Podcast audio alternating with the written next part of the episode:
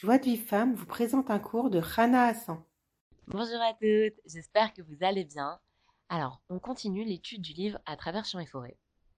On a vu la dernière fois que euh, pourquoi, pourquoi on, devait vivre, on devait vivre comme un orphelin et, euh, et, ne rien demander à Hachem alors que alors qu'Hachem il peut tout, alors que euh, il, peut, il peut nous aider dans n'importe quel domaine et qu'une personne qui a la foi, hein, elle va connaître le bonheur parce qu'elle sait qu'Hachem, il peut l'aider, la sauver euh, dans n'importe quelle situation. Et le il, continue sur cette lancée, il nous dit que, d'autant plus quand on sait qu'Hachem, il peut vraiment nous aider. Parce que d'abord, il est tout puissant, parce qu'il nous écoute 24 heures sur 24, parce que, euh, parce que si c'est, comme c'est écrit dans le, parce qu'il nous quitte jamais, comme c'est écrit dans Télim, celui qui plante l'oreille n'écouterait-il pas? Hachem, il nous a mis une oreille, il n'écoute pas lui, bien sûr qu'il écoute. Et le Chovat Alevavot, il dit que la seule personne, enfin, le, seul être en qui on peut avoir complètement confiance, c'est Hachem, parce qu'il remplit les sept conditions qui font qu'on peut avoir 100% confiance en une personne.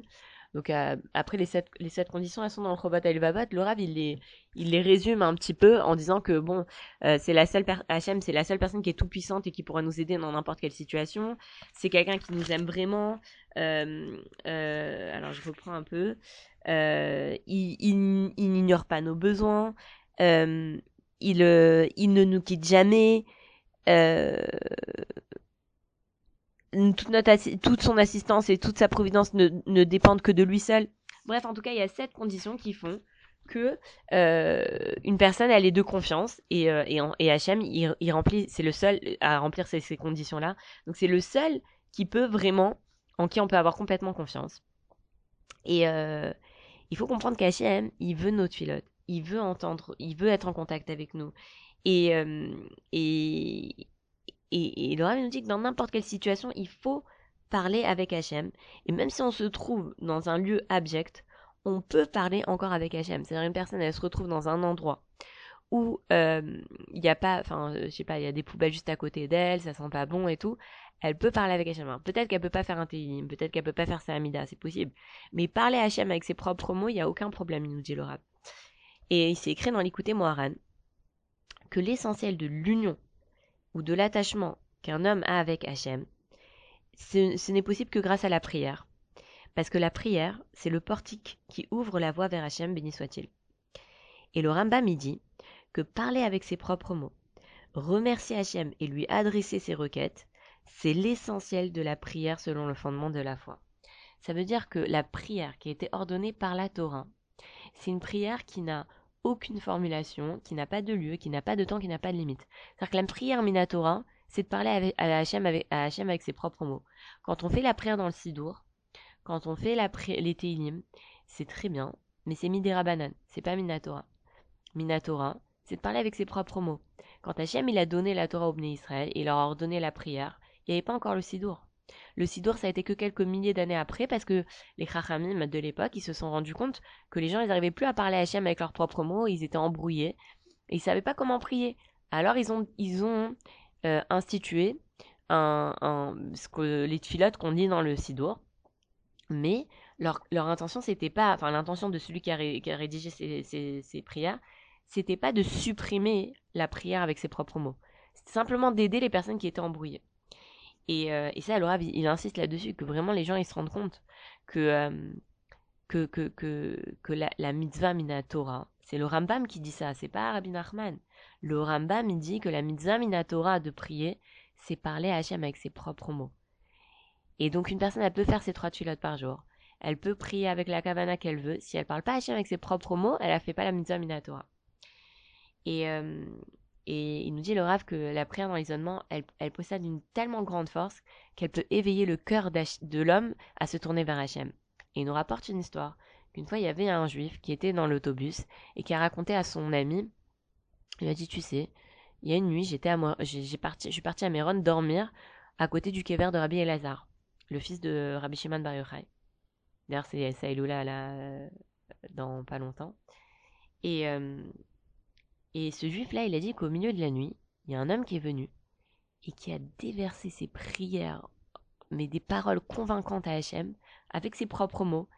Et, euh, il a dit qu'il était tellement troublé par ces paroles-là, par cette prière-là, par cette idée des doutes, qu'il a dit il n'a pas pu en manger toute la journée jusqu'au soir, et que jamais aucun orateur n'a fait un, discours qui l'a autant éveillé que ça. Et après, il s'est renseigné. Il s'est renseigné, il s'est dit, mais c'est qui cette personne-là? Et en fait, il s'avère, que c'était le Rav, euh, Rav David Stempler, qui était euh, est un raciste de Breslev, qui travaillait à Tel Aviv et qui, euh, avait fait ça des doutes au milieu de la nuit sur le kever de Rabbi Shimon Bar Yochai. Et, et, en fait, la personne, elle a entendu en train de faire Idbo des doutes. Et ça l'a éveillé son cœur. Donc le Rav nous dit que si maintenant la doutes, elle peut éveiller le cœur d'une personne extérieure, bien sûr qu'elle va éveiller le cœur de la personne elle-même qui parle, et, euh, et va se rapprocher d'Hachem. Et Rabbi Nachman, il nous dit que quand une personne a multiplié ses prières, dans la dans l'isolement, donc elle fait qu'elle multiplie ses paroles de doutes. Alors même si au début son cœur il y est pas, finalement la parole elle va éveiller son cœur. Et si Hachem il aide cette personne-là, hein, alors il aura le sentiment qu'il est en train de qu'il est en train de faire une conversation entre entre lui et son prochain. Et il va ressentir la présence d'Hachem et il va ressentir qu'Hachem il l'écoute comme un ami.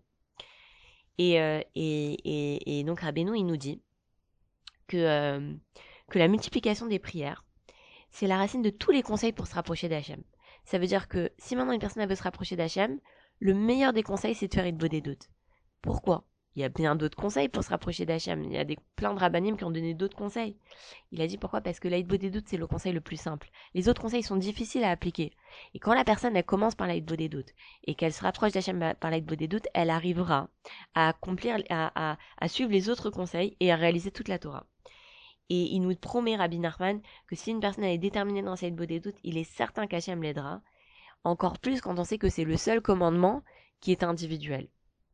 C'est le seul commandement que chacun fait à sa façon différemment. Quand une personne aime les téphilines, eh ben elle le fait de la même façon que son ami. Quand une personne mange cachère, elle fait de la même façon qu'elle vérifie les aliments de, des tolaïm, de la même façon que ses amis.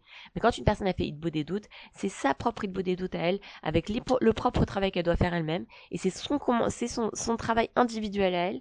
Et c'est pour ça qu'après Rabbi Nachman, il nous, il nous promet que celui qui fait Idbo des doutes, il saura quelle est sa réparation sur terre, quelle est sa mission sur terre, parce que justement, il, fait, il fait son, fait un commandement qui est complètement individuel, qui le concerne que lui, et donc il saura quelle est sa mission propre à lui. Pour recevoir les cours Joie de vie femme, envoyez un message WhatsApp au 00 972 58 704 06 88.